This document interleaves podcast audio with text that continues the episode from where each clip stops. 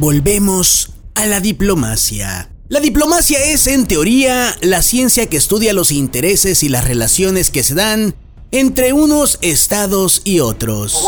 En la práctica, la diplomacia es un apretón de cuello del más fuerte sobre el más débil.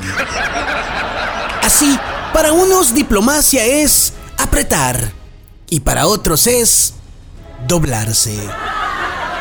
Existen distintos tipos de diplomacia, como la diplomacia coercitiva, que es donde o te doblas o te rompes. Está también la diplomacia cultural, esa diplomacia que en México se entiende como... ¡Hey! ¡Austria! ¡Regrésame el penacho de Moctezuma! ¡Hola de largo! Y la diplomacia con España. ¡Hey tú! ¡España! Discúlpate pues por la conquista.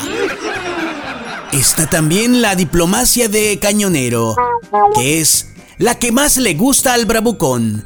Esta consiste en sacar a afilar su cuchillo delante de aquel al que trae bien entrado. Ay, no, ¿qué es eso? Y por supuesto no puede faltar la diplomacia de la trampa de la deuda, que consiste en prestarle dinero a un país fregado con la intención de que estos, en lugar de pagarle pronto, le paguen para siempre.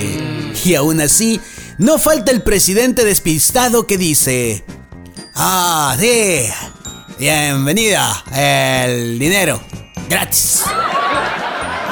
Hay otro tipo de diplomacias, pero básicamente la diplomacia a nivel mundial es como ese cariño simulado entre cuñadas y comadres. Parece que lo hay, pero no existe. Y pobre de aquel que se confíe.